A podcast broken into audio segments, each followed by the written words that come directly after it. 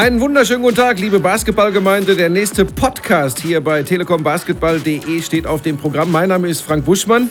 Und an dieser Stelle werden sich die Ersten wundern und werden sagen, Moment, wo ist Michael Körner? Der liegt etwas malat daheim. An dieser Stelle, Mike, gute Besserung. Komm schnell wieder auf die Füße, alles wird gut. Und äh, ja, so übernehme ich hier heute die Leitung dieses Podcasts. Und äh, ja, in der Co-Rolle begrüße ich heute äh, Markus Krawinkel, eine Institution im Basketball, nicht nur in Deutschland, europaweit. Äh, NBA ist ein Steckenpferd. Grüß dich erstmal, Markus. Die Nacht gut überstanden. Du hast äh, gestern noch für Telekom Basketball Atlanta gegen Utah übertragen. Ähm, fit? Ja, erstmal Dankeschön, dass ich hier sein kann. Gute Besserung an Michael Körner und ja, fit inzwischen schon wieder. Ja. Mal ein, zwei Worte zur NBA, relativ neu noch bei uns bei Telekom Basketball. Ähm, Dennis Schröder, gestern äh, live äh, hast du übertragen. Das ist nochmal so das, das Add-on, die, die Sahne obendrauf, jetzt auch die stärkste Liga der Welt zu haben. Auf jeden Fall. Und vor allem am Sonntagabend. Also das Filetstück sozusagen dieser Übertragung, der NBA-Übertragung. Sonntagabend, ein frühes Spiel danach dann so als Doubleheader um 0 Uhr. Und das kann man sich ja auch noch reinziehen dann, selbst wenn man montags früh aufstehen muss. Und äh, dann noch Dennis Schröder, leider Tibor Pleiss nicht gespielt bei den Utah Jazz. Aber Dennis Schröder äh, fast in Richtung äh, Triple-Double unterwegs. Wie siehst du ihn momentan in der Liga? Ich glaube, wenn er seine Chancen bekommt, so wie gestern, weil Teague war verletzt, konnte nicht spielen, dass er sie auch äh, nutzt. Vor allem in der Defensive hat er auch sich gut reingehangen, was man so von ihm kennt. Und ähm, vorne versucht er, das Spiel eben so ein bisschen zu leiten. Ne? Eine Rolle, die er sich reinfinden muss, aber auch eben mit Pässen zu überzeugen. Gleichzeitig auch hat er einen Dreier getroffen, wo ich finde, dass diese Bewegung übrigens immer sehr, sehr extrem bei ihm ist. Der geht echt in die Knie, als wenn Holger Geschwinder dauernd drauf gucken würde und würde sagen, mehr in die Knie gehen. Nee, Kyle Korver war es. Er hat ja äh, Sondereinheiten mit Kyle Korver, äh, dem, dem Super-Dreierschützen der Hawks, äh, im Sommer eingelegt. Der scheint ihm da wirklich was in der Bewegung verändert zu haben. Ne? Ja, aber der ist ja, gut, Kyle Korver ist ähm, ein etwas einer, anderer Spieler. Einer der talentiertesten Dreierschützen, die es gibt. Der, der ja. macht, da siehst du ja gar nicht, das ist einfach flüssig, was der macht. Und äh, aber auch schon 34, ne? Der ist auch jetzt mit Verletzungen nicht so gesegnet. Ja, aber als Shooting-Coach dann ganz gut für Dennis Schröder. Ja, für die Zukunft. Abschließend noch äh, äh, zu Dennis. Ist ja viel drüber geredet worden im Sommer zu seiner, zu seiner ganzen Art. Das Talent als Basketballer ist komplett unumstritten, äh, da sind wir uns, glaube ich, einig. Ähm, wie wirkt er so für dich? Wie gesagt, du hast gestern, ich habe ich hab eine ganze Weile zugeschaut. Was ihm nicht fehlt, ist Selbstvertrauen, kann man, glaube ich, sagen. Ne? Aber, ja, genau, das haben wir auch schon im Sommer gesehen. Das fehlt auf gar keinen Fall. Und das darfst du auch äh, ja gar nicht zeigen, falls es dir fehlen würde in der NBA. Weil da geht es ja darum, dass du dein Ego auf den Platz bringen musst. Das sind einfach so große Egos, die da rumlaufen. Da musst du mit dabei sein. Und ich glaube einfach, ähm, der ist halt jung. Was? 22. Also da kann man auch sagen, hey, bisschen Reife und dann läuft die Sache. Also, wer die NBA verfolgen möchte, das äh, wollte ich mir nicht nehmen lassen, hier zu Beginn dieses Podcasts. Immer sonntags ab 21.30 Uhr das erste Spiel und direkt im Anschluss daran dann auch noch ein zweites. Irgendwann werden wir sicherlich auch mal den großen Blonden haben, der neulich wieder eine Nacht hatte, die man ihm nicht mehr unbedingt zugetraut hatte gegen die Clippers. 31 und 11, das war schon beeindruckend. Also, wie gesagt, äh, seit einiger Zeit schon immer auch die NBA hier bei uns. So, Carlos, und dann wollen wir uns äh, dem deutschen Basketball in der BKBBL, aber auch äh, auf europäischem Parkett widmen. Und jetzt sind ein paar Spiele absolviert und wir reiben uns manchmal so ein bisschen äh, verwundert die Augen. Wir werden auch gleich noch mit Coach Fischer von den Telekom Baskets Bonn sprechen. Wir werden mit Alex Frisch reden, der gestern für uns das Spiel der äh, Berliner gegen Bayern kommentiert hat. Immer wenn du denkst, okay, jetzt kommt das so alles in die Reihe in der Liga, äh, dann passieren eigenartige Dinge. Mal ganz kurz vorneweg, bevor wir unsere Interviewpartner reinholen. Ähm, Frankfurt, die Fraport Skyliners schlagen in zwei Wochen oder in einer Woche von Sonntag auf Sonntag die Bayern und die Brose Baskets Bamberg. Jetzt mal ganz ehrlich, hättest du das für möglich gehalten? Auf keinen Fall. Warum allem, nicht? Nee, vor allem, weil auch jeder gesagt hat, äh, hier Brose Baskets und äh, die Bayern, die laufen allen davon. Die Liga wird total langweilig. Nichts passiert mehr, weil die einfach so gut sind. Und dann äh, kommt alles anders. Wahnsinn. Aber ich stehe zum Beispiel dazu. Und ich, ich, ich bleibe übrigens auch noch dabei. Ähm, wie sagt man immer so schön, im November wird kein Meister gemacht, wird kein äh, Playoff-Teilnehmer gemacht. Das passiert alles ein bisschen später. Trotzdem gibt es so Dinge, wo Basketball Deutschland drüber redet wo man sich Gedanken drüber macht. Nehmen wir jetzt mal die Bayern zum Beispiel. Vierte Niederlage in Folge, wenn wir Euroleague dazu nehmen. Und viele sagen schon wieder, irgendwas stimmt da nicht. Wie siehst du das? Ich glaube, dass der Druck bei den Bayern extrem ist, weil sie einfach der FC Bayern München sind. Ich ertappe mich immer dabei, wie ich vom deutschen Meister rede. Dabei sind sie gar kein deutscher Meister, aber das nimmt man immer an, wenn man vom FC Bayern München redet. Und der Druck, den die Spieler auch haben, egal in welchem Spiel, weil jeder will dich schlagen. Selbst wenn du nicht der deutsche Meister bist, jeder will den FC Bayern München schlagen. Dieser Druck wird natürlich weitergegeben. Und wenn dann du echt ähm, wie in der Euroleague dein Herz rausspielst, alles auf dem Parkett lässt und ganz, ganz unglücklich wie zum Beispiel gegen Real Madrid verlierst, dann glaube ich, kann das ein Knackpunkt sein. Auch wenn es keiner zugibt und jeder sagt, das steckt dir ein bisschen in den Klamotten drin, aber das schütteln wir kurz wieder raus und dann geht's weiter. Ich glaube, wenn du so ein Spiel gewinnst, also die Euphorie, das Adrenalin, was du mitnimmst, dann passiert dir sowas wie in Frankfurt nicht. Und jetzt äh, kommst du halt langsam auch ins Nachdenken. Du verlierst äh, zu Hause dann ein wichtiges Euroleague-Spiel und da bin ich mal gespannt, wie sie da rauskommen. Es gibt viele Leute, die sagen, ich habe das Spiel gegen Belgrad, was du angesprochen hast in der Euroleague, äh, kommentiert. Du warst ja auch äh, vor Ort. Es ist schon auffällig, dass immer in den Schlussminuten, also nehmen wir mal die letzten sechs, sieben Minuten, äh, es, es dahin geht äh, für die Bayern. Äh, jetzt kann man dann immer konstruieren und kann sagen, woran liegt das. Äh, ich finde das unglaublich schwierig äh, äh, zu beurteilen. Die haben ja keine äh, Schlussminutenphobie oder sowas. Aber wo siehst du da die Gründe für? Kraft kann es eigentlich nicht sein. Bayern ist tiefer besetzt als Belgrad.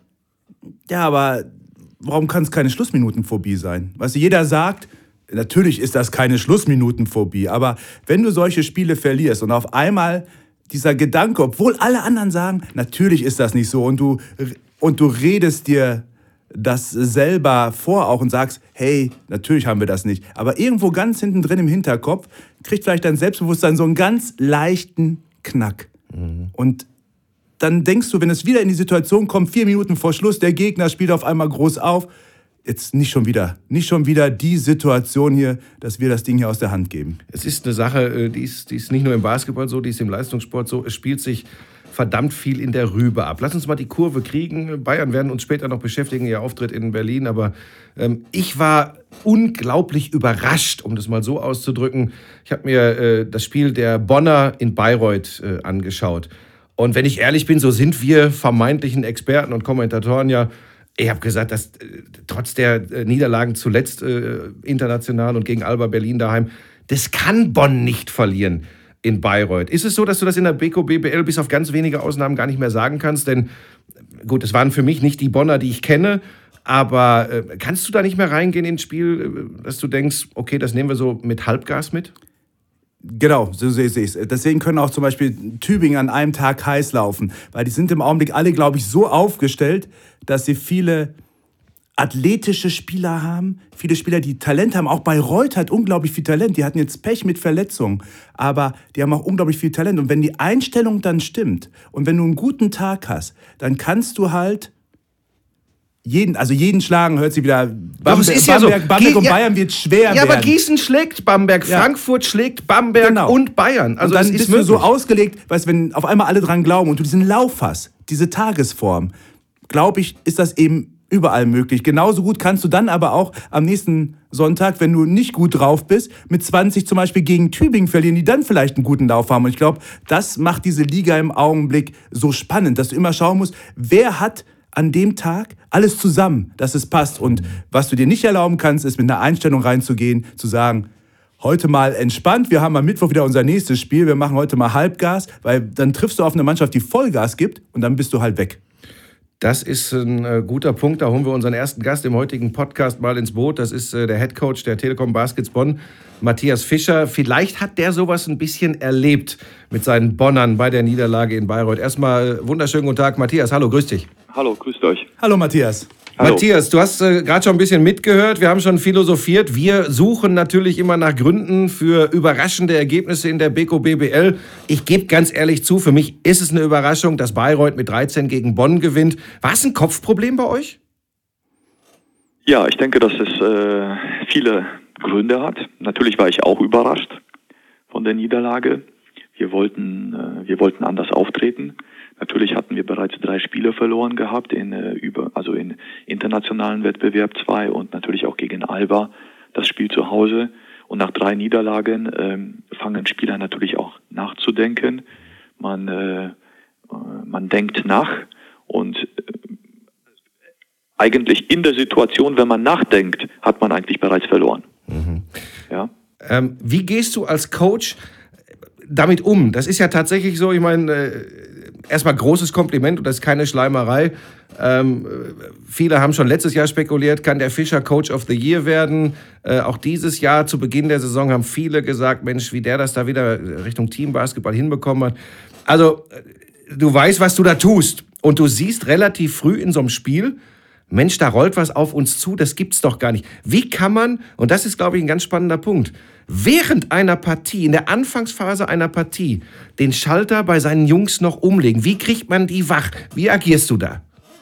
Ja, das ist immer eine spannende Frage. Als Coach hat man die Möglichkeit natürlich äh, laut zu sein, mhm. ja, seine Spieler aufwecken. Ich denke, das haben wir gemacht in der Halbzeit. Wir haben versucht, die Defense umzustellen. Wir hatten große Probleme, Steve Wahalski zu decken, der verdientermaßen Double-Double erzielt hat. Ähm, also man hat schon verschiedene Möglichkeiten. Man kann natürlich auch die Defense umstellen auf Zone, aber Bayreuther haben sehr gut von draußen geworfen, haben den Ball gut bewegt. Und äh, das, was uns beson besonders wehgetan hat, war die kleine Aufstellung der Bayreuther, dass sie mit zwei Power Forwards gespielt haben. Ja, Enoch Wolf hat sehr kurz gespielt, äh, der Neuzugang hat auch sehr wenig gespielt. Und dann haben sie mit Horten auf der 4 und mit Wachalski teilweise auf der 5 gespielt. Und das sind zwei Spieler, die eigentlich auf der, ja, auf der 4 äh, normalerweise spielen würden. Und wir hatten mit unseren ähm, zwei Großen, Klimavicius und Medrich, große Probleme, sie zu kontrollieren. Und dann kam eins zum anderen zusammen, dass sie natürlich einen sehr, sehr guten Tag hatten, wir viele Probleme in den Rotationen haben, hatten und in der Absprache, in der Kommunikation. Und äh, dadurch haben wir sehr, sehr viele einfache Punkte ermöglicht. Und äh, ja, im Endeffekt muss ich mir das natürlich auch die, in die eigene Nase halten. Es ist mir nicht gelungen, äh, die Jungs aufzurütteln, wach zu machen. Und wie gesagt, wir haben die Partie ganz klar in der zweiten Halbzeit dann deutlich verloren. Matthias, du hast letztes Jahr Steve Wachalski gecoacht. Ähm, ja. Für mich kam dir immer so vor, als wenn er einer ist, der eher auf Körperkontakt verzichtet. Jetzt reboundet der auf einmal wie ein Tier. Konntest du das erahnen? Wir haben uns natürlich die Statistiken angeschaut, klar, dass er natürlich zehn Rebounds gegen uns holt. Das habe ich, das, das habe ich mir nicht so vorgestellt. Aber ich wusste natürlich, dass Steve ein hervorragender Werfer ist. Er hatte mal in einem Spiel bei uns sieben oder acht Dreier. Das war fantastisch. Und, äh, und natürlich ist seine Rolle etwas anders. Er hat sich sehr gut abgerollt zum Korb nachdem wir geswitcht haben, hat er sehr gut aufgepostet gegen unsere Guards. Ähm, und ja, er hat seine Aufgaben wirklich hervorragend gelöst. Und ja, muss ich äh, wirklich neidlos anerkennen. Er hat ein sehr, sehr gutes Spiel gegen uns abgeliefert. Wie groß ist der Unterschied eigentlich, Matthias, wenn man den europäischen Basketball nimmt, den typisch europäischen Basketball, äh, und dann ja, ich unterscheide da jetzt mal, zumindest bei einigen Teams, diesen klassischen Beko-BBL-Basketball. Du hast das schon mit den, mit den beiden äh, Vierern angesprochen, äh, athletisch, schnell, eben nicht ganz so groß. Ja. Ähm, ist das ein großer Unterschied äh, von der Spielweise? Ja, ich denke schon. Die Mannschaften sind schon etwas anders aufgestellt. Also ich sage immer, dass die Beko BBL eine guardlastige Liga ist. Wir haben viele äh, viele Guards, teilweise wird auch immer mit zwei äh, Guards gespielt, sehr schnell, sehr athletisch. Äh, die Dreier sind bei uns die Vierer und teilweise, wie man bei Bayreuth gesehen hat, sind die Vierer die Fünfer. Natürlich nicht bei allen Mannschaften, aber bei vielen. Wir haben sehr viele, sehr schnelle athletische Spieler, die viele Positionen spielen können. Wenn man international spielt, trifft man meistens auf Spieler, die sag ich mal, wo es nur ganz, ganz klassische Fünfer gibt und ganz klassische Vierer, die das äh, Inside-Spiel beherrschen und die auch von draußen gut werfen und natürlich auch die Fünfer, die sehr gut mit dem Rücken zum Korb spielen. Und davon, äh, ja, davon gibt es äh, in der BBL nicht bei allen Mannschaften, äh, wie gesagt, sehr viele. Das heißt, äh, man bereitet sich auf diese, auf diese, äh, auf diese auf diese Mannschaften etwas anders vor, weil man, ganz, weil man ganz genau weiß, okay, das ist der Fünfer, der Fünfer wird von dem Fünfer gedeckt und es gibt da kein Mismatch. Macht man sich als Coach Gedanken über so, einen, über so einen Knackpunkt in der Anfangsphase einer Saison? Also erstmal ist klar, wir sind äh, Mitte November, da werden keine Playoff-Plätze vergeben, da wird kein deutscher Meister gemacht, wir sind noch früh in der Saison.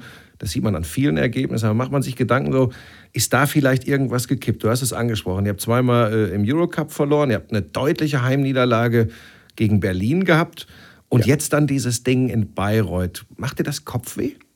Ja, man könnte sagen, dass ich äh, ständig Kopfschmerzen habe, ja. also dann erstmal gute Besserung. nee, sagen wir es mal so. Äh, man macht sich natürlich äh, Gedanken. Spieler hören einem zu, wenn sie verlieren. Dann, dann fängt es an zu rattern. Wenn man gewinnt, oh ja, alles okay, Coach, was willst du? Wir gewinnen doch. Ja. Und das ist dann unsere Aufgabe, äh, Ziele zu definieren, kurzfristige und langfristige Ziele, sodass die Entwicklung voranschreitet. Ja, bloß weil man vier Spiele in der BK BBL gewonnen hat, das heißt gar nichts. Schon gar nicht am Anfang der Saison. Man muss trotzdem hart bleiben, weiter trainieren und die, und die Entwicklung vorantreiben. Das ist sehr, sehr wichtig.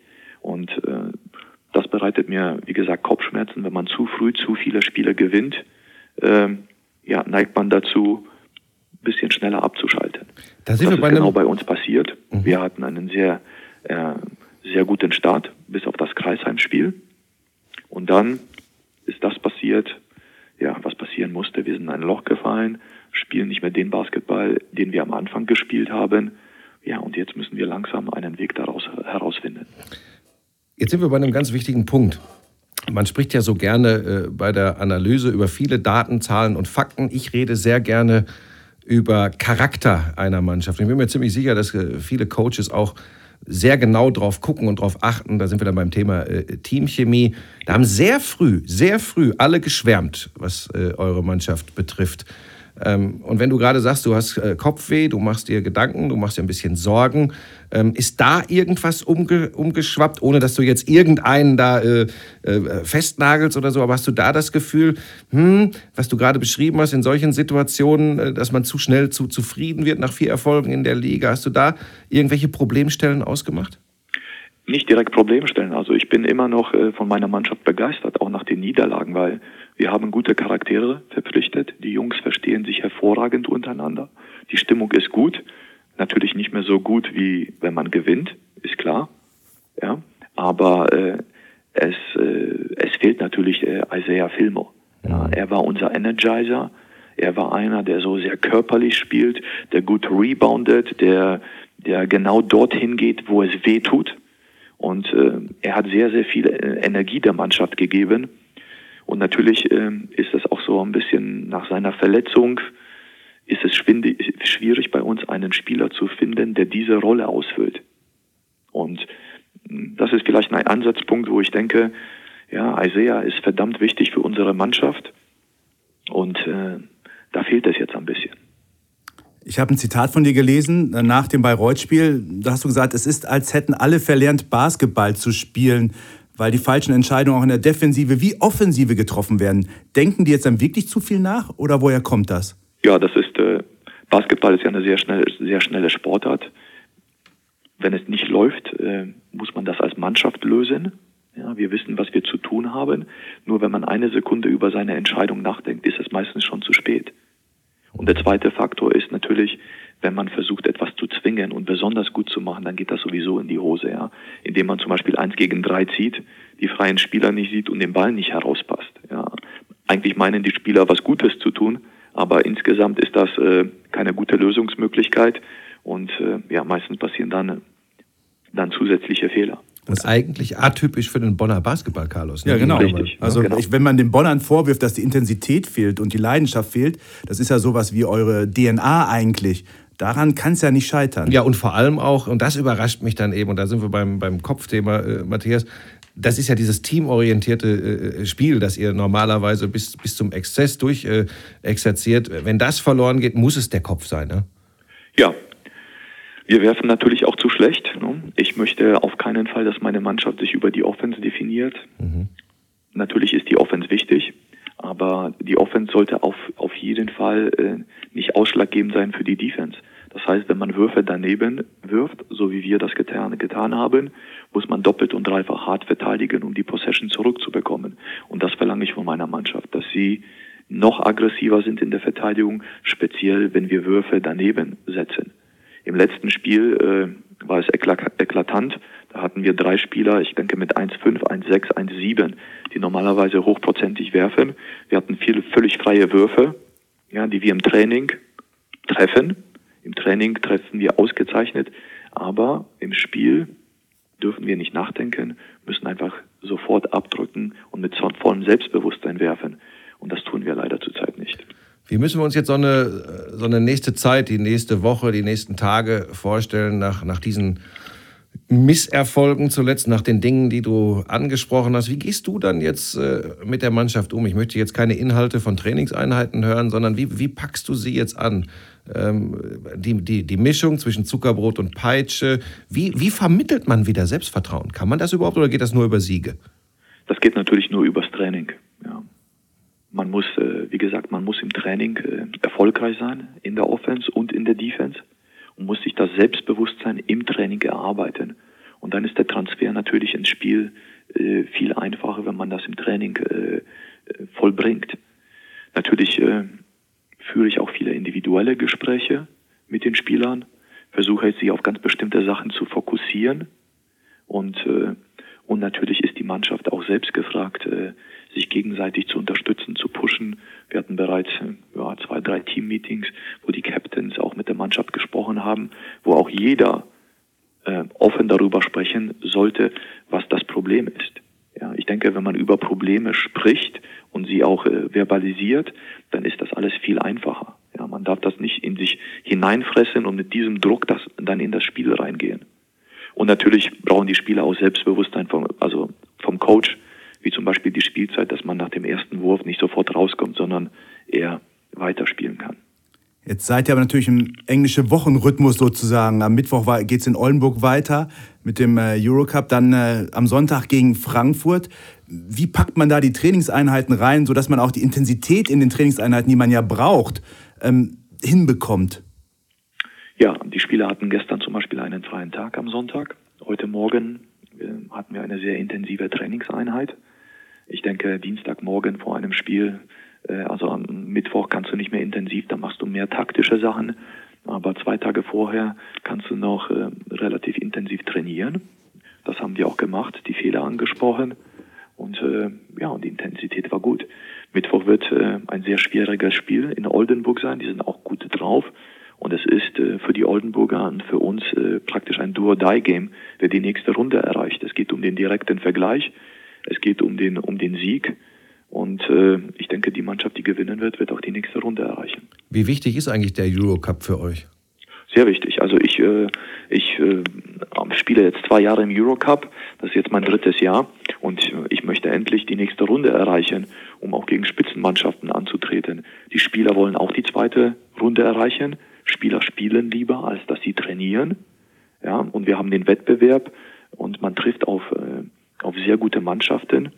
Und letztes Jahr hat man auch gesehen, dass, dass es eine Mannschaft auch weiterbringen kann, auf diesem Level gegen gute Mannschaften zu spielen. Auch wenn man teilweise hoch verliert, äh, bringt es einen weiter, weil man sieht, was alles im Basketball möglich ist, wie intensiv und schnell man Basketball spielen kann, was zum Beispiel bei uns äh, bereits passiert ist, als Bilbao bei uns gespielt hat. Sie haben uns äh, wirklich gezeigt, wie spanischer Basketball gespielt werden kann. Ich bin auch ein großer Fan vom spanischen Basketball, weil sie natürlich auch den Ball sehr schnell bewegen und immer den äh, bestpositionierten Spieler finden. Abschließend noch, um jetzt nochmal äh, die Brücke zu finden zur Beko BPL. Ihr habt in München gewonnen mit einer ja. klasse Vorstellung. Ihr habt gegen Alba, sorry Matthias, kaum eine Chance gehabt daheim. Äh, wenn du, wenn du diese beiden Spiele vergleichst, und ich weiß, da ist man als Coach äh, vorsichtig, aber wenn du, wenn du die Spielweisen äh, vergleichst, äh, weil ihr gegen beide gespielt habt, äh, Bayern und Alba Berlin, was, was hat es euch äh, in München leichter gemacht, was gegen Alba nicht funktioniert hat? Ja, ich muss ähm, ich weiß, du musst jetzt viel nachdenken, willst nichts Falsches sagen. Das ist, ja, mir, das, das ist mir völlig klar. Aber komm, jetzt haben wir dich als Coach ja. da. Du, du achtest da ganz anders drauf als wir als Beobachter. Also lass ein bisschen was raus. Ja. Ich denke, Alba äh, spielt eine sehr, sehr gute Verteidigung. Und was Alba gemacht hat, ist, sie haben uns einfach die Würfe von draußen weggenommen. Mhm. Sie haben die Würfe so hart contestet, dass wir überhaupt zu überhaupt keinen freien Würfen kamen. Ja. Mhm. Und das war, äh, das war der ausschlaggebende Punkt, dass sie sehr physisch gespielt haben uns die Würfe weggenommen haben und uns gezwungen haben, den Ball mehr nach innen zu bringen. Und das hat überhaupt gegen Alba nicht funktioniert, weil sie auch innen sehr stark sind. Was uns gut gelungen ist gegen Bayern, war, dass wir sie aus dem Pick and Roll geschlagen haben nach innen und den Ball wieder rausgepasst haben und hervorragende Drei-Punkte-Würfe erzielt haben und auch den freien Spieler gefunden haben. Und das ist uns zum Beispiel gegen Alba überhaupt nicht gelungen. Das war ein sehr, sehr großes Problem. Und ich denke, auch in dem Spiel gestern hat man sehr gut gesehen, dass Alba sehr schnelle Guards hat, Cherry. Mhm. Und was sie gut gemacht haben, sie sind immer wieder im 1 gegen 1 Situation nach innen gezogen, haben den Ball rausgepasst und hatten völlig freie Würfe. Ja, es ist natürlich auch schwierig, aus diesen Situationen herauszurotieren. Ja. Zwei, ich glaube, die haben fast 42 Prozent Dreier erzielt, nicht wahr? Mhm. In dem Spiel gegen, äh, gegen Bayern München. Das, das, ist, das ist eine unglaubliche Quote gegen die Bayern. Wenn man so erfolgreich wirft gegen die Bayern, die sich auch über Defense äh, definieren, dann äh, ja, da gewinnt man auch verdient das Spiel natürlich. Ist also schon, Entschuldige Markus, ganz kurz. Ist also schon so, dass ihr dann äh, solche Spiele, äh, ob live oder später dann on demand, wie man heutzutage sagt, das guckt ihr euch dann schon auch an, um, um, um da up to date zu sein, ne? Selbstverständlich. Also ich bin, wie gesagt, meine Frau nicht, ist nicht immer glücklich darüber, aber Hat die was gegen Telekom Basketball. Basketball oder wie? Bitte? Hat deine Frau was gegen Telekom Basketball? Überhaupt nicht. Sie schaut, aber manchmal ist es doch schon ein bisschen zu viel, weil dann kommt ja auch noch die Euroleague dazu, dann kommen die San Antonio Spurs und dann hängt man nur von der Glotze. Und ähm, ja, es ist ab und zu ist es schon zu viel, aber eigentlich äh, schaue ich sehr gerne Basketball, immer noch. Und vor allem Basketball von guten Mannschaften. Und das Spiel, das wir da gesehen haben, Alba gegen Bayern München, ja, das war schon ein sehr, sehr gutes Spiel von, von Alba Berlin, was sie da abgeliefert haben in der Defense. Hervorragend. Ja, äh, wir wissen das übrigens auch, dass viele sich das nochmal anschauen. Äh, da sind wir gar nicht so wichtig, sondern äh, du hast es gerade angesprochen, was, was vielleicht der Unterschied war in eurem Spiel gegen Alba und gegen die Bayern. Ich habe so den Eindruck, bei Roter Stern Belgrad haben sie auch ein bisschen zugeschaut, denn da war genau das Gleiche zu beobachten. Am Anfang ein sehr gutes Ausspielen des Pick and ja. Roll und in der zweiten Halbzeit dann einfach den Kick raus wieder, weil dann Platz da war und dann eben hochprozentig schießen. Also Basketball ist manchmal so einfach, wenn man das nur immer alles direkt umsetzen könnte. Ne? Das macht so schwierig, auch für einen Coach. Richtig, genau. Und ich denke auch die, die Mannschaft von, äh, von Berlin hat das sehr gut verstanden, äh, diese Mischung. Wenn ich einen freien Wurf nehme, soll ich ihn auch nehmen. Wenn der Wurf allerdings nicht frei ist, haben sie wiederum das Spiel nach innen verlagert mhm. und äh, Kikanovic äh, ja, hat ein hervorragendes Spiel gemacht. Ich glaube, er hat das, das ein Double-Double erzielt, Rebounds, Scoring mhm. und diese Balance äh, zwischen diesem Inside-Spiel und den Würfen von draußen, die ist sehr, sehr wichtig, ja. Dass man, okay, wir haben hochprozentig getroffen, also werden die Closeouts härter, die Würfe werden schwieriger. Und in dem Augenblick umzuschalten und zu sagen, jetzt bringen wir den Ball nach innen, das ist die große Kunst, das zu verstehen. Und das haben die, wie gesagt, das haben die äh, Berliner sehr gut gemacht. Und das hat Obradovic denen eingetrichtert äh, von Beginn an in dieser Saison. Da waren viele überrascht, äh, wie er das so schnell schon wieder hinbekommen hat. Aber mittlerweile gewöhnt man sich dran. So, jetzt wirklich abschließend, Matthias, noch. Ähm, die meisten Experten haben vor der Saison gesagt, ich zähle mich dazu und stehe auch zu meinem Wort. Am Ende werden es zwei sein, die um den Titel spielen. Das werden die Bayern und das wird Bamberg sein aufgrund der unglaublichen Tiefen im Kader. Jetzt haben wir den Wahnsinnsstart von Alba Berlin. Jetzt haben wir Mannschaften, die extrem überraschen in der Anfangsphase der Saison. Ich habe äh, vorhin vor diesem Podcast noch gesagt, Freunde, bleibt mal ganz ruhig. Wir sind noch sehr früh in der Saison. Am Ende werden es doch die beiden sein. Manchmal komme ich jetzt allerdings ins Grübeln, auch wenn ich so direkte Duelle sehe. Was glaubst du denn? Wer, wer hat die, man kann ja eigentlich nur sagen, wer hat die besten Chancen, deutscher Meister zu werden? Also ich denke auch, dass diese beiden Mannschaften sehr tief besetzt sind und ich denke auch, diese Mannschaften äh, verfügen über ein finanzielles Polster, um jederzeit nachverpflichten zu können, um einen Spieler zu ersetzen. Und, ähm, und ich wäre da, wie gesagt, vielleicht ein bisschen vorsichtig, weil man weiß nicht, wie viele Spieler die Saison überstehen. Du, also man sieht das ja zum Beispiel auch bei uns.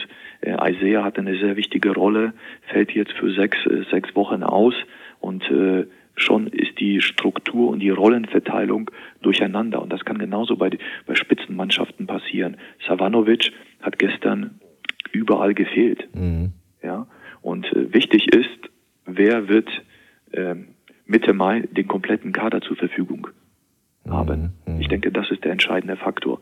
Sollte Berlin äh, unverletzt bleiben und sollten sie sich weiterentwickeln, zähle zähl ich sie mit dazu zum, zum Kandidaten um die deutsche Meisterschaft. Gar keine Frage. Allerdings hat Berlin, denke ich, im Vergleich zu Bamberg und zu Bayern nicht die Tiefe mhm. und die Qualität. Ich glaube, wir können uns auf jeden Fall auf eine sehr, sehr äh, spannende Saison freuen. Wo ist, äh, das möchte ich natürlich auch noch hören, wo ist, wo ist euer Ziel? Ähm, ja, natürlich wollt ihr in die Playoffs. Klar. Ähm, geht mehr? Ja, Playoffs, weißt du, Playoffs ist das übergeordnete Ziel. Wir haben natürlich kurzfristige Ziele definiert mit der Mannschaft. Wir wollen Rebound-Duelle gewinnen. Wir wollen weniger Turnovers haben. Wir wollen, müssen jetzt langsam aus unserem Loch herauskrabbeln, mhm. müssen Lebenszeichen zeigen und das geht nur über Defense. Und äh, dieses übergeordnete Ziel Playoffs und weiter, das, das können wir immer noch äh, definieren. Aber erstmal müssen wir realistische Ziele definieren. Äh, und dieses realistische Ziel heißt erstmal, äh, Mannschaften mit gutem Basketball zu schlagen. Und das gelingt uns zurzeit nicht. Das sind erstmal kurzfristige Ziele. Und wenn wir eine gute Ausgangsposition haben in den Playoffs, dann können wir sicherlich auch über, über äh, das Halbfinale nachdenken. Aber das ist noch so weit weg, da werden noch so viele Spiele gespielt werden. Ich denke, darüber hat man noch sehr viel Zeit nachzudenken. Okay, Matthias, dann äh, alles Gute für die Zukunft mit den äh, Telekom Baskets Bonn. Sag deiner Dankeschön. Frau bitte, wenn es ihr wirklich zu viel wird, soll sie sich bei uns melden. Dann kappen wir die Leitung mal für zwei, drei Wochen, dass ein bisschen äh, Basketball ruhiger wird im Hause Fischer.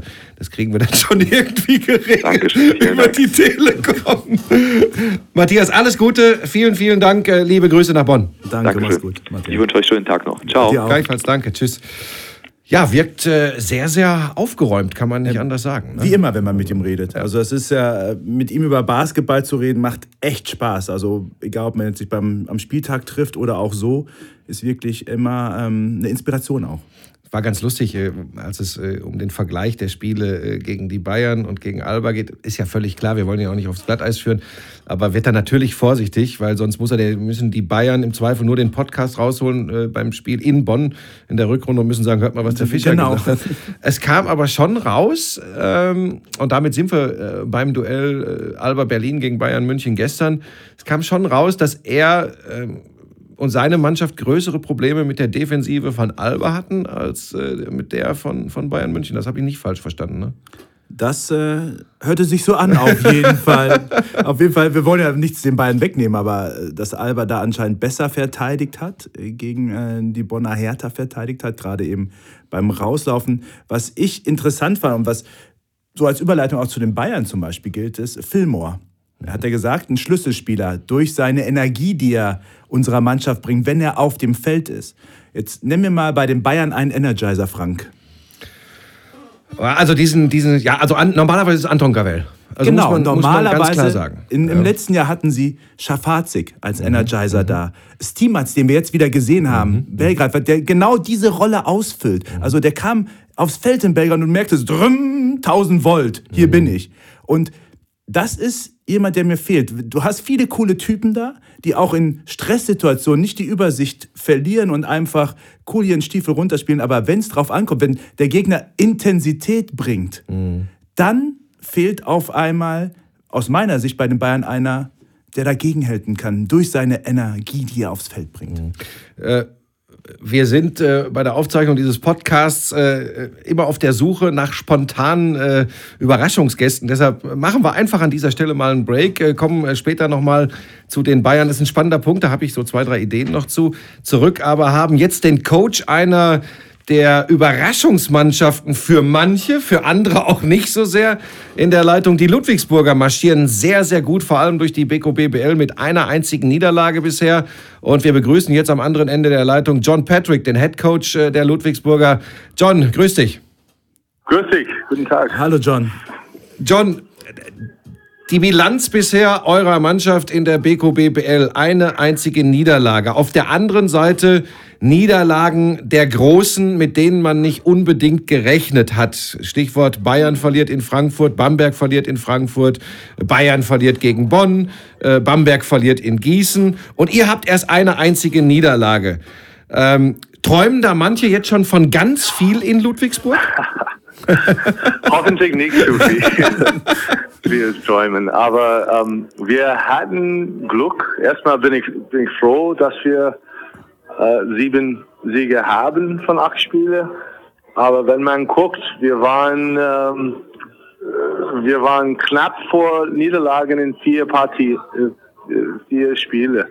Es wäre ähm, ganz normal auch, wenn wir jetzt äh, mit drei Siege und fünf Niederlage stehen. Also am Ende des Spiels haben wir relativ gut gespielt und ähm, ich glaube, es, es zeigt auch die Starke von unserer Liga, von oben bis unten, dass Kreilsheim Born schlagen kann und dass Frankfurt ähm, ja, die großen Bs schlagen kann und äh, es macht jedes Spiel spannend.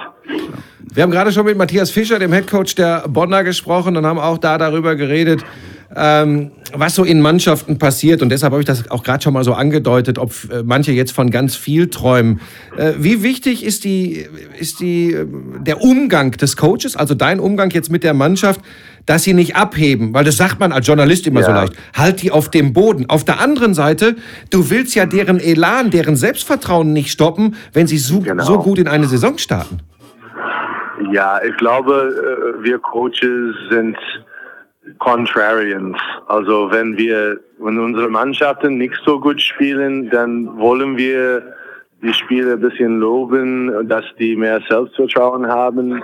Wenn wir gut spielen und, und gewinnen, es ist wichtig, dass wir diese Körperspannung oder die ähm, Intensität, Konzentration erhalten und ähm, deswegen ist es äh, immer ein, ein Balancing Act Wobei dieser Prozess, was vielleicht äh, Matthias Fischer auch, auch ähm, darüber gesprochen hat, dieser Prozess, dass wir immer, es ist so dynamisch und wir würden immer schlechter oder besser. Es gibt keine äh, Mittelgrund, es gibt keine Flatliner. Ähm, unsere Mannschaft entwickelt, entwickelt, sich in eine Richtung und wenn wir nicht konzentriert äh, trainieren und spielen, dann würden wir schlechter. Ähm, eure Saisonziele äh, erreichen der Playoffs, äh, so wie bei den Bonnern auch, das übergeordnete Ziel? Ja, ich würde sagen, mit, mit unserer Etat, das ist blöd, äh, mehr zu sagen. Äh, wenn wir sagen, wir wollen mehr, dann es passt nicht in die ganzen Bild, aber ähm, wir könnten sagen, wir wollen besser als letztes Jahr uns präsentieren und äh, wenn wir gesund bleiben, vielleicht haben wir eine Chance, äh, wenn wir nicht auf der achten Platz landen und, und gegen äh, Regular Season Erster spielen, äh, vielleicht könnten wir eine Überraschung schaffen. Aber erstmal äh, erstmal in die Playoffs kommen. Was macht äh, die Mannschaft in dieser Saison aus deiner Sicht äh, stärker, bringt sie eher in die Lage, genau das zu tun, was du vorhin angesprochen hast. Nämlich, ich finde, das ist übrigens ein großes Kompliment. Klar, hättet ihr jetzt auch mit drei oder vier Niederlagen dastehen können, aber ihr gewinnt im Moment die knappen Spiele. Das äh, sollte ja auch für eine breite Brust sorgen. Was macht die Mannschaft besser als in der Vorsaison? Ja, gute Frage. Es ist schwer zu sagen, dass wir besser sind, weil wir haben nur von den ersten acht Mannschaften, also wir stehen auf dem zweiten Platz, wir haben nur gegen Oldenburg gespielt mhm. und die schwierigen Gegner, die kommen. Aber ähm, äh, als Antwort würde ich sagen, wir haben mehr Erfahrung auf der Guard-Position ähm, mit Mustafa Shakur und Rocky Trice. Ähm, auch Brad Lösing äh, als Guard ähm, hat Erfahrung in, in verschiedenen Ligen und hat, hat einen guten Kopf.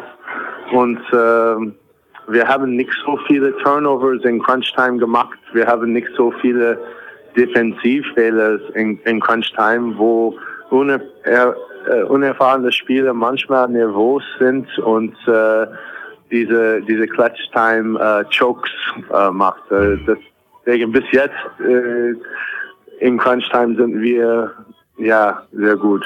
Du hast äh, vorhin gesagt, die Großen habt ihr nicht, äh, noch nicht gehabt. Im Eurocup habt ihr einen großen Deutschen gehabt äh, mit Alba Berlin. Das hat äh, gut funktioniert. Ich glaube, ihr seid auch jetzt, wir hören da so ein paar Hintergrundgeräusche, äh, am Flughafen äh, in Richtung genau. Berlin geht's. Ne? Das ist Äh, das genau. ist richtig. Ja, aber äh, super, dass du dich zur Verfügung stellst.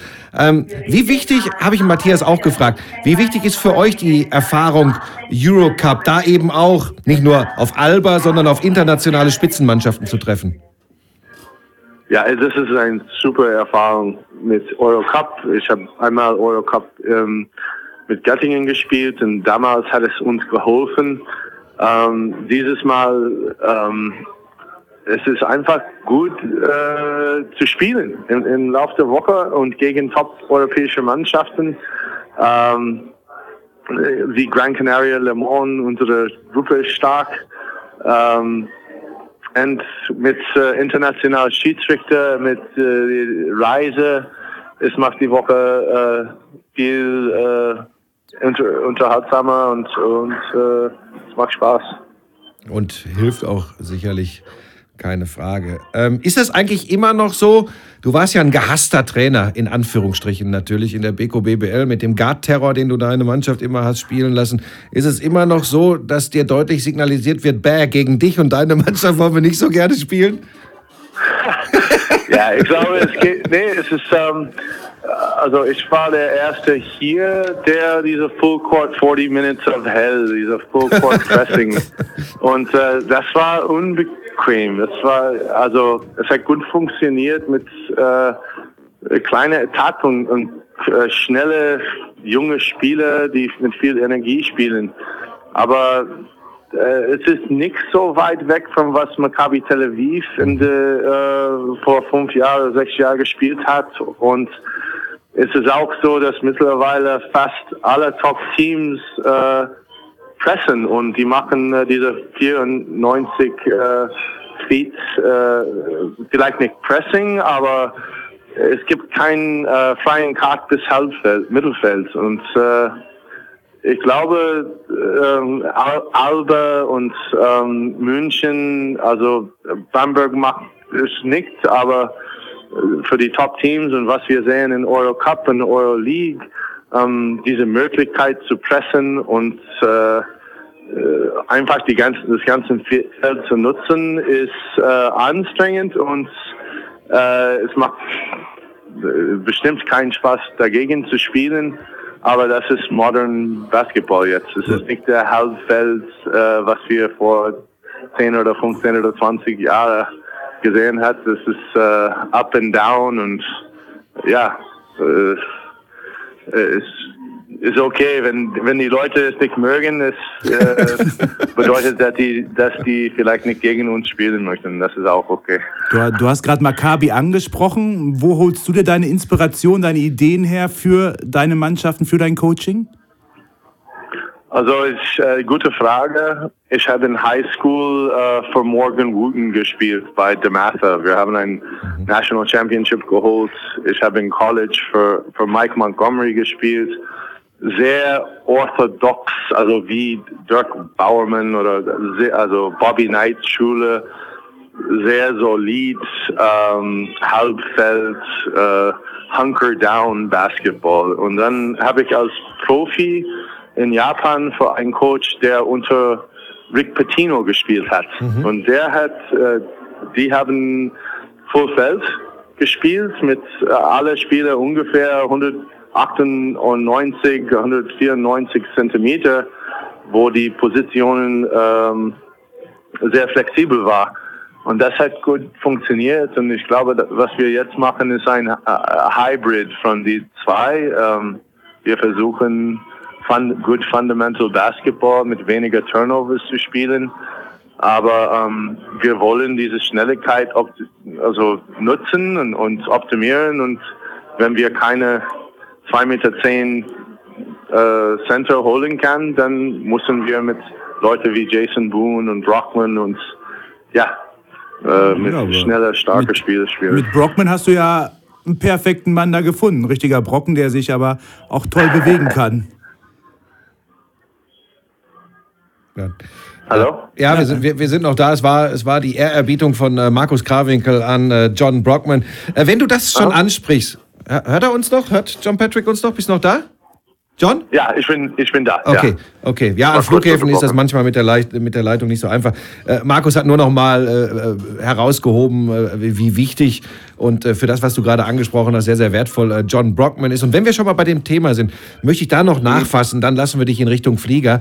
Ähm, man hört teilweise von diesen klassischen Fünfern, von diesen reinen Centerspielern in der Beko BBL, dass sie sich mhm. unglaublich schwer tun, dass sie sagen, im im modernen Basketball wird zu, mhm. na sagen wir mal, 80 Prozent geswitcht beim, beim Pick and Roll.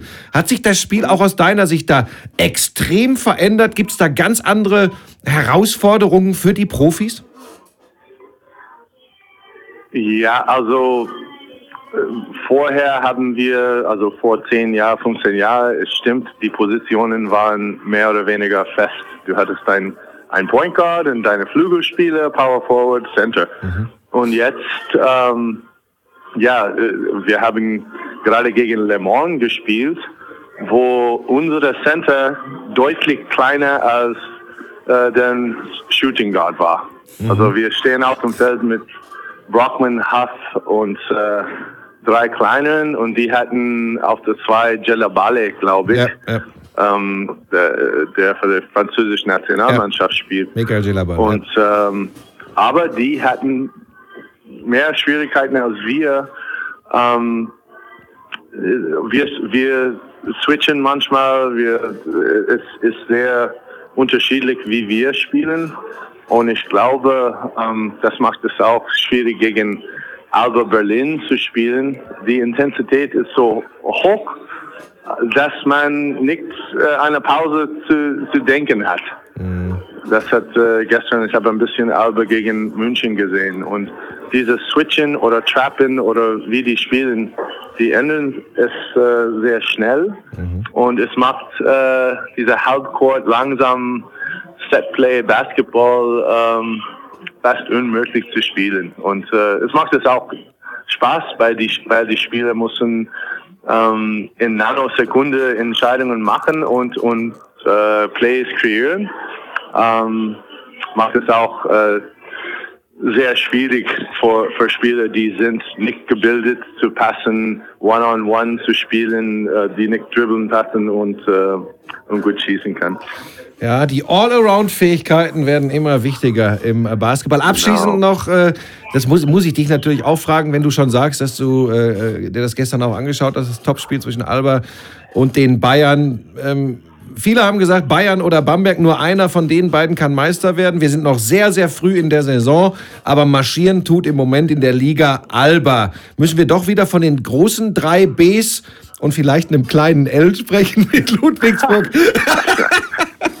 nein, nee, nein, nein, das, das, das, war, das war ein wir Spaß. Wir sollen gar nicht so ja. die kleinen NL sprechen, aber ich, ich habe gesagt von Anfang an, äh, wegen Kikanovic, das war vor, äh, äh, bevor äh, Launcher unterschrieben hat, aber ähm, mit der Athletik von Kikanovic und Mitchell Watt und mit diesen zwei Point Guards, die die geholt haben und dann Milosevic, der ähm, sehr solid und viele kleine, äh, also der perfekte, äh, also Hustle-Player, der, der auch äh, Skills hat. Ich glaube, Alba ist stärker als letztes Jahr und tougher mhm. und auch tougher und äh, deswegen habe ich Alba als Favorit genannt, aber ich, ich kann mich vorstellen, dass äh, auch äh, dass Bamberg und Bayern sich verstärken und deswegen ist es so, zu früh in Saison äh, über einen Favorit zu sprechen. Du magst das schon, wie Alba spielt, ne? John, das ist so diese Hasselei, die du genau auch von deinen Mannschaften sehen willst, ne? Das kommt da schon durch. ja, wir, sind, äh, wir sind wirklich ähnlich und äh, als Sascha gekommen ist und die äh, als Saschas erste Saison habe ich gemerkt, die machen viele Sachen fast identisch wie wir und äh, deswegen ist es eine gute, Rivalität. Dann wird das ja ein feines Spiel im Eurocup, wenn ihr euch ordentlich auf die Ohren gebt. Äh, wir wünschen äh, viel Erfolg, sind natürlich neutral und an dieser Stelle natürlich vielen, vielen Dank. Wir wissen das sehr zu schätzen hier von telekombasketball.de, dass äh, Trainer, teilweise Spieler, Verantwortliche auch zur Not am Flughafen sich mal ans Telefon setzen und mit uns ein bisschen philosophieren. Wir sehen uns demnächst in einer dieser Hallen der Republik. Danke und toi toi toi für Berlin. Danke. So, Vielen alles Dank, Gute. Danke. Mach's gut. Tschüss, ciao. Ja, ciao. Ja, das sind, das sind schon so Geschichten. Also ich habe jetzt, ich will nicht sagen eine Gänsehaut, aber das ist geiles Philosophieren über Basketball, wenn man solche Menschen reden hört. Ich meine, als er gesagt hat, äh, wir spielen das wie Maccabi Tel Aviv vor fünf oder sechs Jahren, da habe ich ja sofort Kopfkino. Ja, wann gewinnt Ludwigsburg die Euroleague? Ja, so hat das natürlich nicht gemeint, aber das sind schon so Momente, wo man, wo man dann auch, äh, ja, da kann man mal so richtig ins Detail gehen. Also eher mehr als wir, also ich das, zumindest. das auf jeden Fall. Aber wir huldigen heute Alba Berlin übrigens. Ja, Egal, wen wir anrufen, Ja. nur die größten Lobpreisungen für das, was da in Berlin stattfindet. Ja, und damit und daran sieht man, dass du ein absoluter Vollprofi bist. Ja, ne? Das, das finde ich gut. Haben wir jetzt wieder die Kurve gekriegt, weil ich äh, das schon noch im Hinterkopf hatte, was du vorhin gesagt hast. Du hast mich ja gefragt, äh, nach diesem Duell vor allem Alba äh, gegen Bayern, wo ist denn dieser Hustler, wo ist denn dieser Energizer bei den Bayern? Ich habe gesagt, Anton Gavell, der kommt aber, wie der Kollege Körner an dieser Stelle immer sagt, aus einem schwierigen Sommer mit der Nationalmannschaft. Ich würde übrigens schon noch sagen, dass eigentlich äh, und nicht nur von den sportlichen Qualitäten, auch von seiner Art Nijajedovic so ein Typ sein kann. Also das finde ich schon. Ja, aber Niat hat unglaublich viele Aufgaben, die er da bei Bayern machen muss. Der muss verteidigen, meistens gegen den besten Gegner. Der muss scoren. Der, äh, und soll dann noch die Energie bringen. Der ist ja einer, der von, seiner, von seinem Anspruch her das genau alles machen will. Aber bei mir kommt es jetzt, also gegen Belgrad oder so, kommt es mir so vor, als wenn das manchmal vielleicht ein bisschen zu viel ist, was da verlangt wird von Nijajedovic. Ja, es ist, es ist äh, Basketball Deutschland philosophiert über das, äh, äh, wie gut und schnell Obradovic seine Mannschaft da äh, in die Spur bekommen hat und was wohl wieder bei den Bayern los ist. An dieser Stelle, da ich weiß, dass es wieder heiße Ohren von Svetislav Pesic geben wird, wenn er diesen Podcast hört, ist äh, verbunden mit einer direkten Einladung zu einem Vier-Augen-Gespräch, dass wir mal die Situation bei den Bayern äh, näher erörtern, weil, weil das wirklich eine spannende Geschichte ist. Aber viele sagen, Markus, ähm, was ist da los? Ist das, ist das eine atmosphärische Angelegenheit bei den Bayern? Äh, wir haben das letzte Saison gehabt, da sind wir dann über weite Strecken in den Playoffs eines Besseren belehrt worden. Da haben sie den Knopf gefunden, den sie gedrückt haben. Jetzt ist es auch manchmal wieder so, wenn wir auf Körpersprache schauen, dass es, dass es mir auch so gegangen ist, auch gegen Belgrad bei, bei, bei dieser Niederlage daheim in der Euroleague, dass ich denke, wo ist dieser, dieser letzte Gift- und Galle-Schub? Geht dir das auch so? Ich, ähm, ja, und natürlich denken wir alle drüber nach, was das sein kann. Wenn man so mit, mit in Interviews ist oder so, hörst du ja immer wieder diesen Druck für den FC Bayern spielen zu können, zu müssen. Weil es ist ja schon eine Auszeichnung für viele, die sagen, FC Bayern, riesengroßer Name. Aber mit diesem riesengroßen Namen, da kommt halt ein ganzer Rattenschwanz. Jeder will gegen die Bayern gewinnen. Du hast kein einziges leichtes Spiel, auch in Europa übrigens nicht. Wo du ja normalerweise denkst, du kommst dahin und äh, da sind die großen Namen. Aber du hast halt den Namen, den du vom Fußball übernommen hast, den hast, nimmst du mit. Und auch die europäischen Clubs sagen, äh, klar wollen wir gegen Bayern gewinnen. Wenn Real Madrid gegen FC Bayern, dann gibt es immer der Fußballvergleich. Und da bist du natürlich als Basketballer in einer Drucksituation. Nicht nur in der Bico BBL, wo jeder gegen dich gewinnen will, egal, aber auch europäisch. Und ich glaube, diese Drucksituation, damit klarzukommen und deine beste Leistung abzurufen, ist, glaube ich, ganz schwierig. Ich glaube übrigens, auch dafür kriege ich heiße Ohren von Pesic. Äh, vielleicht war das Spiel in Madrid ein Knackpunktspiel. Du machst eine Riesenpartie, äh, kannst vielleicht diese, diese Mauer durchbrechen, dass du auswärts bei einem großen, bei, bei, dann zu einer richtig guten Ausgangssituation in der Gruppe in der Euroleague kommst, verlierst das knapp, unglücklich, unbedacht. Wer sollte eigentlich JC Carroll verteidigen? Und ich glaube, dass das so ein Punkt war, äh, wo, wo sie einen Knacks weggekriegt haben. Also ich will nicht Ja, zu viel na- rein. Hinter, doch, ich glaube schon. Ja, denn das glaube ich, also die Vorbereitung ging ja schon in, bei Fenerbahce. Du machst ein super Spiel, hast die Chance, da auswärts zu gewinnen. Da hat jeder gesagt, hey, erstes Spiel Euroleague, da zahlst du einfach dein Lehrgeld gegen so eine Truppe. Ähm, Ja, aber du hast danach die Siege über Kimki und, und Straßburg. ja, genau.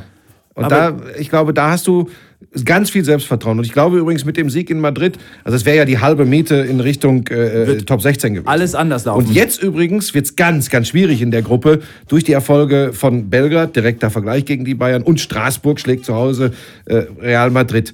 Also äh, da brodelt es bei den Bayern. Und ähm, jetzt wollen wir mal äh, mit jemandem sprechen, der gestern äh, viel intensiver äh, das Spitzenduell verfolgt hat, nämlich kommentiert hat. Der Berliner gegen Bayern München. Wir begrüßen unseren Kommentatorenkollegen Alex Frisch in Berlin. Alex, hallo. Erstmal hallo, ja. Also äh, mir hat keiner gesagt, dass es hier was auf die Ohren von Pesic gibt, äh, wenn wir heute Kritik an den Bayern üben. Deswegen äh, muss ich jetzt gleich ein bisschen vorsichtig sein. Ne? Nee, nee, nee, sei bloß, nicht, sei bloß nicht vorsichtig. Ähm, du, wir, wir sehen den so oft hier in München, weißt du, das ist das Problem. Du hast äh, die gebührende Distanz. Außerdem kann er mit, das weißt du doch selbst besser als ich, am Ende des Tages mit äh, Kritik auch umgehen, wird das nur nie öffentlich äh, zugeben. Aber was war für dich so das beeindruckendste, bedenklichste, wie auch immer, aus welcher Sicht auch immer, an diesem deutlichen Erfolg, und es war ein deutlicher vom Spielverlauf her, von Alba gegen Bayern München? Ich habe es natürlich jetzt ein bisschen einfacher als ihr. Ich kann mich einfach auf das zurückziehen, was Pesic selber gesagt hat nach dem Spiel. Und ähm, er hat ja auch ganz klar davon gesprochen. Uns fehlte die letzte Bereitschaft, den nötigen Einsatz zu bringen. Und damit ist alles gesagt. Wir können gerne auch noch einsteigen, ähm, gleich so ein bisschen in die Analyse, was das Spielerische angeht. Aber ähm, man hat in die Gesichter geschaut. Ähm, die Gesichter, die waren leer. Die war kein Ausdruck zu sehen. Spätestens nach der Halbzeit hätte man ja erwartet, jetzt kommt ein Aufbäumen. Ähm, jetzt äh, drehen sie richtig auf, aber da kam gar nichts. Also ähm, dementsprechend dementsprechend haben auch die Berliner dann nur noch das Nötigste getan und ähm, da mussten sie gar nicht viel tun. Das hat ja vollkommen gereicht. Hast du da eine Erklärung für in einer Mannschaft von Svetislav Pesic so etwas? Eine Erklärung habe ich nicht dafür, bin auch zu weit weg, ähm, wird aber jetzt auch noch nicht ähm, ja, als allzu schlimm ansehen. Wir hatten eine ähnliche Situation, ich glaube, ihr habt das eben auch schon angesprochen, mhm. in der letzten Saison.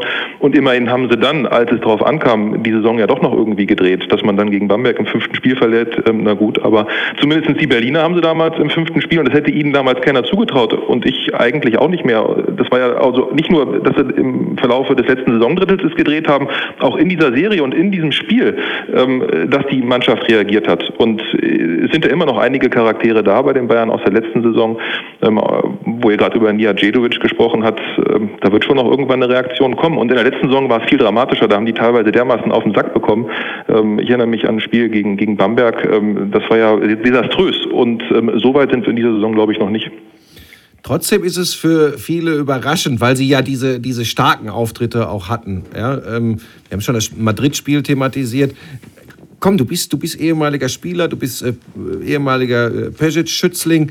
Ähm, ich habe jetzt einfach mich mal aus dem Fenster gelehnt und habe gesagt, das kann so ein also Knackpunkt für die gesamte Saison noch nicht, aber zumindest eine leichte Erklärung für die, für die letzten äh, 14 Tage sein.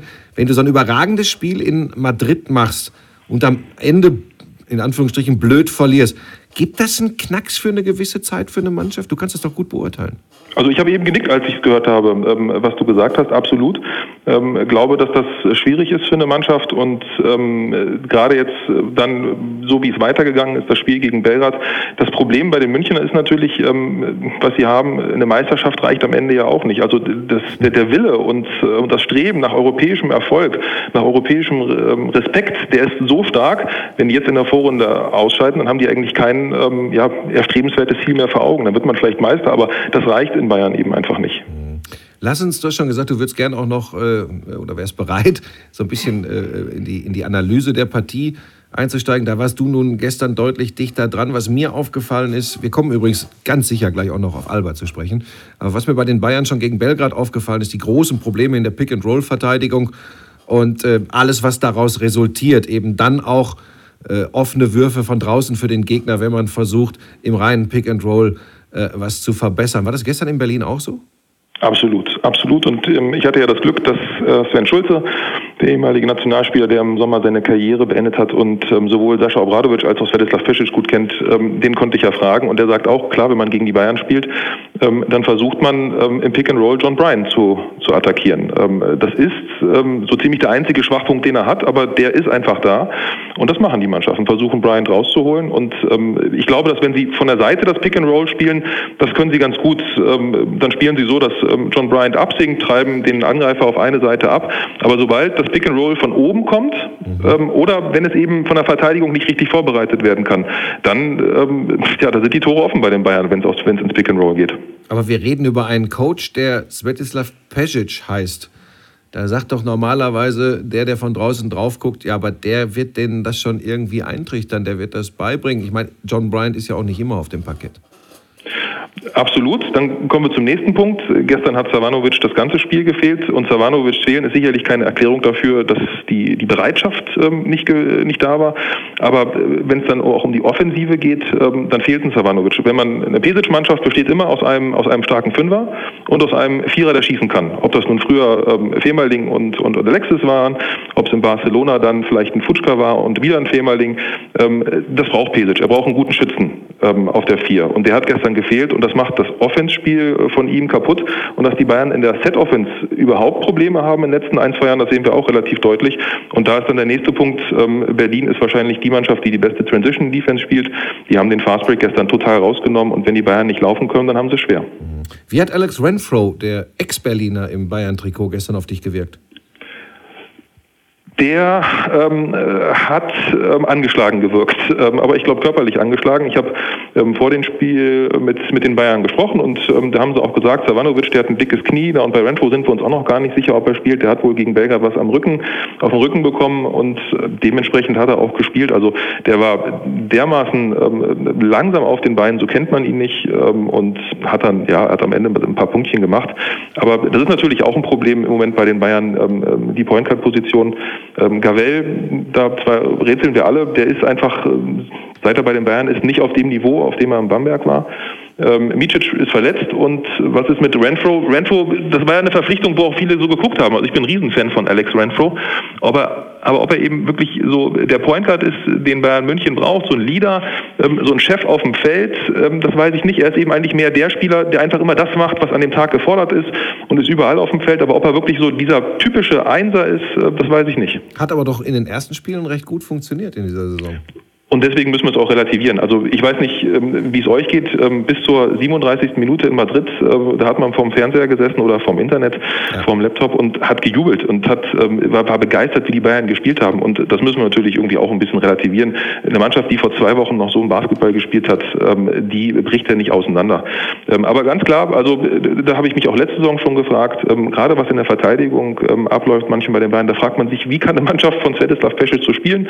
Du hast es ja gesagt, gesagt, ich habe für ihn gespielt. Ähm, deswegen wundert es mich umso mehr, wie eine Mannschaft manchmal so leidenschaftslos verteidigen kann. Aber als ich ihn gestern gesehen habe, ähm, habe ich für die Bayern-Spieler auch ein bisschen Angst bekommen, denn ich weiß, wenn Svetislav Pesic auch ruhig ist, dann wird es ganz besonders gefährlich. Ähm, dann hebt er sich nämlich was auf und dann gibt es irgendwann richtig auf die Ohren. Ja, das äh, ist uns auch aufgefallen. Die, wir haben vorhin darüber geredet, da sind natürlich viele Typen jetzt bei den Bayern, die extrem ähm, entspannt sind, also entspannt in der Sache Stresssituationen gut bewältigen können. Ist das dann vielleicht ein bisschen zu viel Coolheit? Die wird er ihn schon austreiben. Und ähm, also ich glaube, dass von den Charakteren, die kennen ihn doch. Also Dion Thompson weiß, worauf oder wusste, worauf er sich einlässt. Ähm, auch Alex Renfro, ich meine, der hat unter Sascha Obradovic gespielt. Ähm, dann glaube ich, ist Svetislav Pesic ja, ähm, ja fast, fast eine Erleichterung. Ja, ist das fast eine Wellness-Oase im, im Vergleich, ähm, was, den, was den Druck auch vom Trainer angeht. Ähm, denn äh, so wild und hart Svetislav Pesic ähm, auch manchmal ist, ähm, der hat ja ein sehr gutes Händchen, was Spieler angeht. Ne? Also der kann Spieler normalerweise schon immer an der richtigen Stelle packen und der weiß auch, wen er wie packen muss. Ähm, und äh, ich glaube, dass die Bayern dann zum richtigen Zeitpunkt auch wieder mit einer anderen Aufstellung oder mit einer anderen Einstellung auftreten werden. Das ist ein spannender Punkt. Da kriegen wir dann auch gleich die Kurve zu Alba. Da noch kurz das Svetislav Pesic. Ich kenne jetzt auch ein paar Jahre, habe jetzt äh, nicht für ihn gespielt, aber viel mit ihm zu tun gehabt. Ähm, das ist schon auch, glaube ich, weiß ich, vielleicht kannst du da ein bisschen was zu sagen. Sein Verständnis äh, und je älter er wird, desto mehr seine Interpretation der Trainerrolle ist nicht nur das Vermitteln von Basketball-Skills. Es ist auch, ja, das klingt jetzt blöd, aber fast so ein bisschen so ein edukativer Aspekt. Ähm, zu zeigen, äh, du lernst hier viel für Basketball, aber auch ein bisschen was fürs Leben. Das ist der Umgang auch mit Spielern. Jemanden mal relativ früh zu benchen, hart anzugehen, den dann völlig überraschenderweise beim nächsten Mal wieder aus der Versenkung hervorzuzaubern und ihn starten zu lassen. Hast du das damals auch schon so erlebt, dass, dass das auch ein bisschen durchkommt? Und vielleicht, wenn man ein bisschen Abstand hat, jetzt aus deiner Rolle, die du jetzt hast, dass man im Nachhinein erkennt, da steckte schon eine Idee hinter, nicht nur für den Basketballer frisch? Hat er ähm, immer schon gehabt. Also das war damals schon, äh, dass er sich eben nicht nur über den Sportler Gedanken gemacht hat, sondern ähm, der hat das schon sehr ganzheitlich gesehen, auch schon Anfang der 90er, als er dann nach Berlin gekommen ist. Also äh, einfachstes Beispiel war, äh, Svetislav Tesic war immer ziemlich froh, wenn die jungen Spieler früh geheiratet haben. Ne? Dann wusste er nämlich so, dann ähm, sind die ein bisschen ruhiger, die sind zu Hause, die bekommen ordentliches Essen, die gehen früher schlafen ähm, und sind ein bisschen unter Kontrolle und dann bringen sie auch mehr Leistung ähm, im Spiel. Und ähm, du kannst aus unserer Generation äh, eigentlich alle fragen, ob das jetzt Jörg Lüttke ist, ob das Patrick Femerling ist, ob das Mita Demirel ist oder auch ob ich das bin. Äh, wir alle würden sagen, Svetislav Pesic äh, war nicht für uns nur ähm, wahrscheinlich der beste Trainer, den wir alle hatten, sondern war auch ähm, jemand, der uns fürs Leben einiges mitgegeben hat. Also ähm, jetzt Jörg Lüttke, der mittlerweile Arzt ist, äh, fragt ihn mal, mit ähm, welcher Einstellung der sein Medizinstudium ähm, gemacht hat. Ähm, der hat nämlich den Pesic hinter sich gespürt, auf der Schulter saß der und dann hat er sich abends um neun eben nochmal hingesetzt und nochmal zwei, drei Stunden sich irgendwelche Lehrbücher reingekloppt. Ne? Also das ist schon was, was er uns allen mitgegeben hat, auf jeden Fall. Den Punkt mit dem ordentlich Essen fand ich gut übrigens. ja, also mit dem ordentlich Essen, das ist wichtig. Manche haben zu viel gegessen, ähm, also da hat er schon immer seltsame oder außergewöhnliche Methoden gehabt. Wir hatten damals Christian Ast in der Mannschaft, der kam aus den USA, hatte 10 Kilo Übergewicht und der musste drei Wochen ähm, mit Jogginganzug, Trainingsjacke und noch im Anorak trainieren, damit er viel schwitzt und viel abnimmt. Also der hat die Spieler schon immer ganz, ähm, schon ganzheitlich gepackt.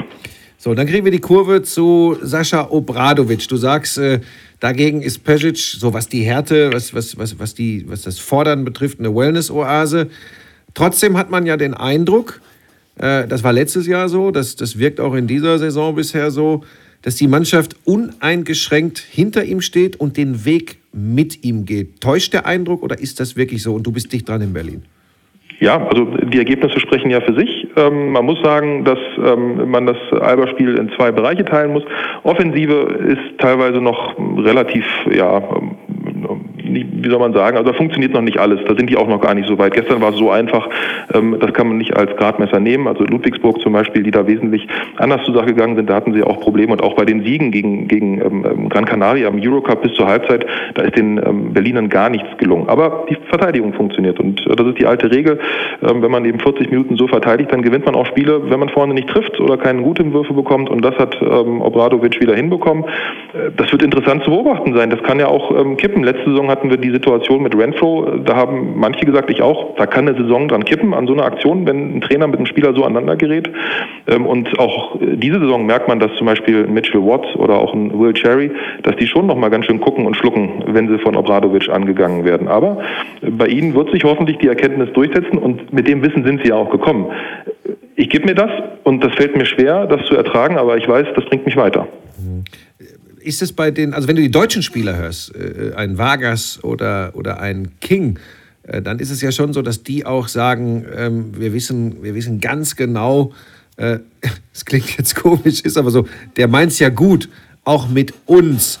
Ähm, ist das, ist das möglich, das auf die Spieler, die du gerade angesprochen hast, auf Watt, auf Cherry äh, zu übertragen? Zieht der Rest der Mannschaft die dann mit oder müssen die wirklich selbst davon irgendwann richtig überzeugt sein, damit das Konstrukt Alba Berlin, so wie es tickt, funktioniert? Absolut, also sie müssen es selber begreifen. Und ich glaube noch nicht, ähm, dass sie es äh, bis ins Letzte selber begriffen haben. Also das war zumindest, was man so kurz vor, der, vor dem Saisonstart gehört hat, dass ähm, ein paar Leute aus dem Verein gesagt haben, naja, also ähm, die brauchen noch ganz schön. Ja, Also erstmal auch, was so das Verständnis des ganzen strukturierten äh, Spiels angeht, aber auch dieses, ja, also unter Obradovic zu spielen, dass sie davon profitieren. Das war am Anfang noch nicht so drin, aber also ich sehe am Endeffekt auch nur, was auf dem Feld ist. Und da funktioniert es im Moment. Und wenn du die deutschen Spieler ansprichst, ähm, Alex King ähm, zum Beispiel oder Akim Vargas, die sind ja das beste Beispiel. Also stellen wir uns vor, Akim Vargas oder Alex King ähm, spielen bei anderen Vereinen, ähm, bei irgendwelchen ähm, BBL-Teams, ob es nun Oldenburg ist, ähm, also sage ich mal Teams, die irgendwo zwischen vier und zehn spielen.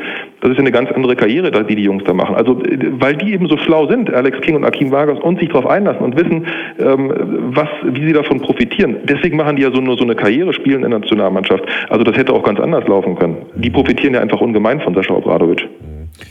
Alex, wir sind früh in der Saison, das weißt du besser als äh, Markus und ich. Äh, hier wird, äh, haben wir jetzt schon mehrfach in diesem Podcast gesagt und tun das nochmal, hier wird im November kein äh, Meister gemacht, hier fallen keine Entscheidungen äh, für die Beko BBL Spielzeit. Trotzdem hat dich das ins Grübeln gebracht, obwohl ich weiß gar nicht, ob du auch vor der Saison gesagt hast, es können nur Bayern oder Bamberg Meister werden. Ich habe das getan. Ich weiß nicht, wie du das gesehen hast. Du bist ja Berliner mit Leib und Seele. Aber hat äh, überrascht dich das und bringt dich das in die Richtung zu sagen, na, so was sich da jetzt gerade so äh, jeweils entwickelt, ich traue Alba zu, äh, deutscher Meister zu werden? Ähm, ich glaube, was habe ich gesagt? Ich habe gesagt, eine Mannschaft, die von Sascha Obradovic trainiert wird, die wird ähm, immer eine Chance haben, am Ende auch den Titel zu gewinnen, glaube ich. Und daran glaube ich weiter dran.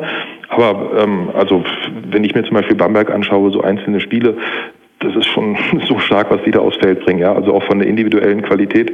Und ähm, letztes Jahr, ich glaube, viel besser oder viel mehr aus einer Mannschaft rausholen als letztes Jahr kann man nicht im Fall von Berlin. Und es war trotzdem kein Titel, der da am Ende stand. Ähm, kann natürlich in diesem Jahr auch wieder so laufen. Ähm, aber ich glaube, ähm, das erste Zeichen steht da jetzt und mit diesem Start von 8-0 hat man zumindest auch nach dem Spieltag gestern, ja was den Heimvorteil angeht, jetzt ganz gute Karten. Auch wenn es schon früh in der Saison ist. Aber drei Spiele Abstand zu den Bayern sollen sie erstmal aufholen. Ja, und deutlich die Bayern eben, Stichwort direkter Vergleich. Das war das vierte Spiel ne, mit dem genau. direkten Vergleich. Genau. Ja. Ähm, in Bonn gewonnen. Das ist auch so ein Ding, wo man vielleicht für die, für die anderen sagen kann, da kann es nochmal schwierig werden. Frag nach bei den Bayern, die haben zu Hause gegen Bonn verloren. Ähm, ich möchte noch eins äh, ganz kurz ansprechen. Wir, Markus, wir sind ganz schön, wir sind mhm. ganz schön lang, ne? aber das machen wir noch mit dem Alex.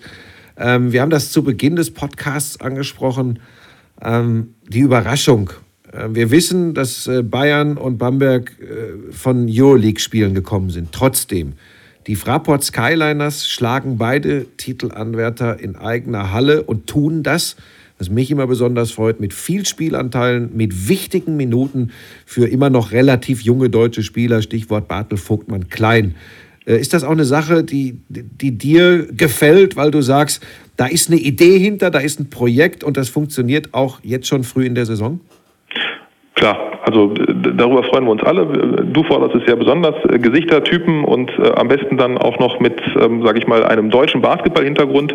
Ähm, und das wird in Frankfurt gelebt, ähm, zumal ich habe in Frankfurt auch mal ein Jahr gespielt, 2000, also äh, zu den ähm, Leuten, die dort ähm, hinter den Kulissen wirken, ähm, da habe ich sowieso Sympathie.